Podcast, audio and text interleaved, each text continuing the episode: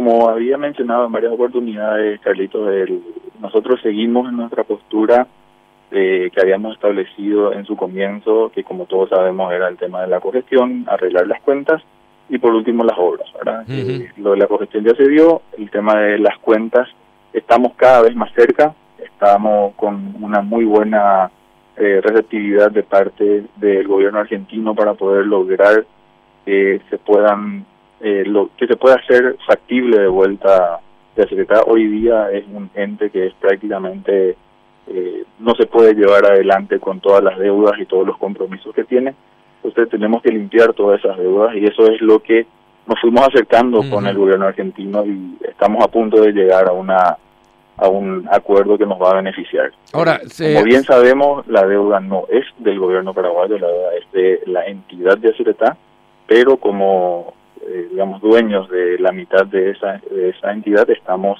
luchando para que eh, quede eh, de la mejor forma para Yacyretá y poder lograr luego las obras que son necesarias para seguir creciendo. ¿Y hasta dónde llegará un acuerdo? ¿Eso sería estaría por debajo de los 6 mil millones de dólares? ¿Podría bajar o estaría por encima de eso?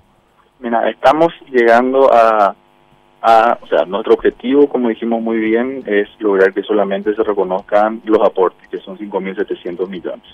Estamos muy cerca de llegar a eso, eh, estamos, como dije, con muy buena predisposición de parte de ellos también, y creo que vamos a poder lograrlo. Eh, ¿Y podría reducirse a un poco más de 5.700 millones?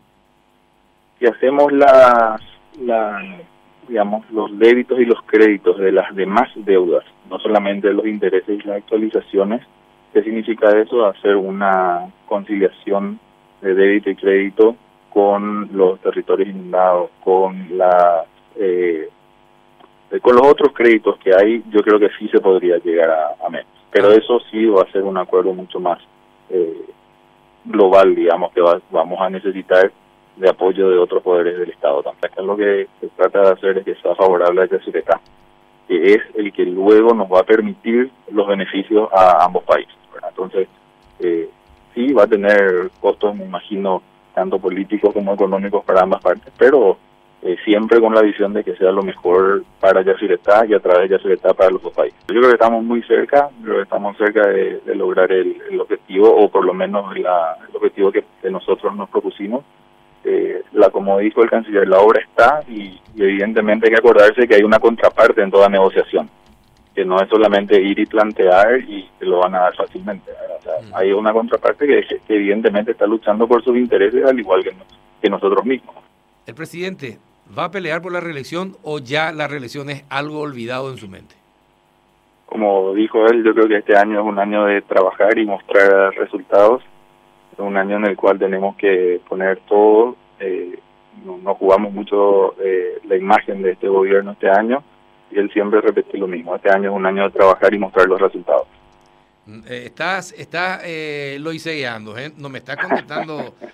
Eh, ¿eh? No, como, como te dije en la entrevista anterior, él jamás habló del tema de la reelección con nosotros. no, no toca ese tema y cada vez que se lo preguntamos nos responde lo mismo que te estoy diciendo. Es, este año es un año de trabajo.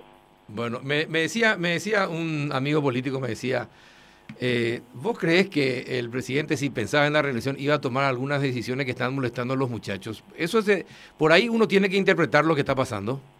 Yo creo que sí. Yo creo que al estar tomando algunas decisiones eh, no muy populares, digamos, creo que es una, una señal de que está acá para hacer realmente el trabajo que hay que hacer y con lo que se comprometió con el pueblo.